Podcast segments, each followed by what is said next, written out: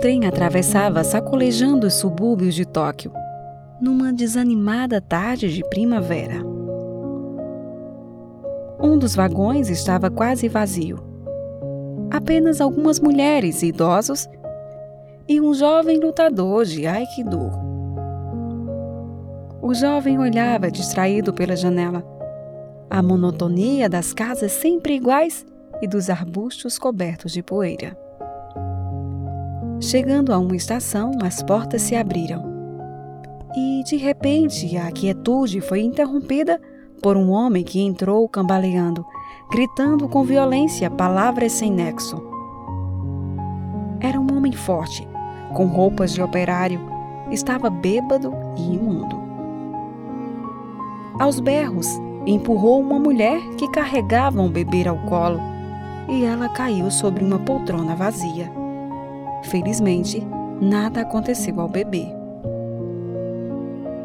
O operário, furioso, agarrou a haste de metal no meio do vagão e tentou arrancá-la. Dava para ver que uma das suas mãos estava ferida e sangrava.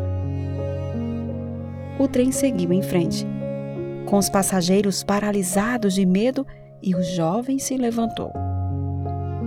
O lutador de Aikido estava em excelente forma física. Treinava oito horas todos os dias há quase três anos. Gostava de lutar e se considerava bom de briga. O problema é que suas habilidades marciais nunca haviam sido testadas em um combate de verdade. Os alunos são proibidos de lutar, pois sabem que Aikido é a arte da reconciliação aquele cuja mente deseja brigar, perdeu o elo com o universo. Por isso, o jovem sempre evitava envolver-se em brigas. Mas, no fundo do coração, porém, desejava uma oportunidade legítima em que pudesse salvar os inocentes, destruindo os culpados. Chegou o dia.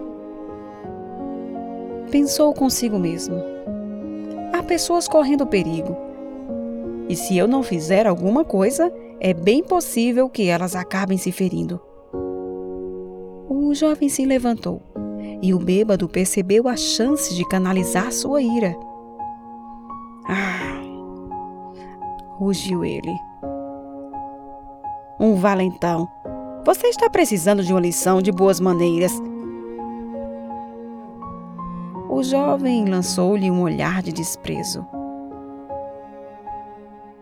Pretendia acabar com a sua raça, mas precisava esperar que ele o agredisse primeiro. Por isso, o provocou de forma insolente. Agora chega! gritou o bêbado. Você vai levar uma lição! E se preparou para atacar. Mas, antes que ele pudesse se mexer, alguém deu um grito. Ei! O jovem e o bêbado olharam para um velhinho japonês que estava sentado em um dos bancos. Aquele minúsculo senhor vestia um kimono impecável e deveria ter mais de 70 anos. Não deu a menor atenção ao jovem, mas sorriu com alegria para o operário como se tivesse um importante segredo para lhe contar. Vem aqui, disse o velhinho, num tom coloquial e amistoso. Venha, venha conversar comigo. Insistiu, chamando-o com um aceno de mão. O homem zarrão obedeceu, mas perguntou com aspereza: Por que diabos vou conversar com você, homem? O velhinho continuou sorrindo. O que você andou bebendo? Perguntou, com um olhar interessado. Saque. Rosnou de volta o operário. E não é da sua conta. Com muita ternura, o velhinho começou a falar da sua vida, do afeto que sentia pela esposa, das noites que sentavam num velho banco de madeira, no jardim, um ao lado do outro. Sabe, meu filho, Minha esposa e eu ficamos olhando o pôr do sol e vendo como vai indo o caquizeiro, comentou o velho mestre. Pouco a pouco, o operário foi relaxando e disse: É, é bom. Também gosto de caqui. São deliciosos, concordou o velho sábio sorrindo. E tenho certeza que você também tem uma esposa ótima. Não, falou o operário. Minha esposa morreu. Suavemente, acompanhando o balanço do trem, aquele homem zarrão começou a chorar. Eu não tenho esposa, não tenho casa, não tenho emprego. Eu só tenho vergonha de mim mesmo.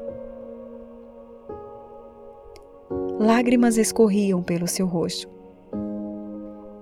E o jovem estava lá, com toda a sua inocência juvenil, com toda a sua vontade de tornar o mundo melhor para se viver, sentindo-se, de repente, o pior dos homens. O trem chegou à estação e o jovem desceu. Voltou-se para dar uma última olhada. O operário estava deitado no banco, com a cabeça no colo do velhinho, que afagava com ternura seus cabelos amaranhados, sujos e sedosos. Enquanto o trem se afastava, o jovem ficou meditando. O que pretendia resolver pela força foi alcançado com algumas palavras meigas e aprendeu, através de uma lição viva, a arte de resolver conflitos.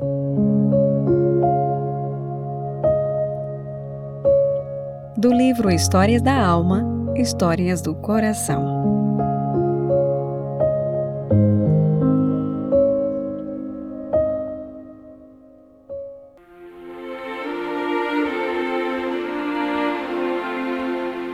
Querido ouvinte, jamais existirá paz enquanto os homens pensarem que podem resolver com quem grita mais ou quem é mais forte. Só o diálogo é que nos leva para o caminho da compreensão, do respeito, do amor ao próximo e para a paz. Aquele cuja mente deseja brigar perdeu o elo com o universo. A arte de resolver conflito que você tenha sabedoria nesta linda arte de viver. Um grande abraço. Te convido a compartilhar aquilo que nos faz bem. Até o nosso próximo episódio.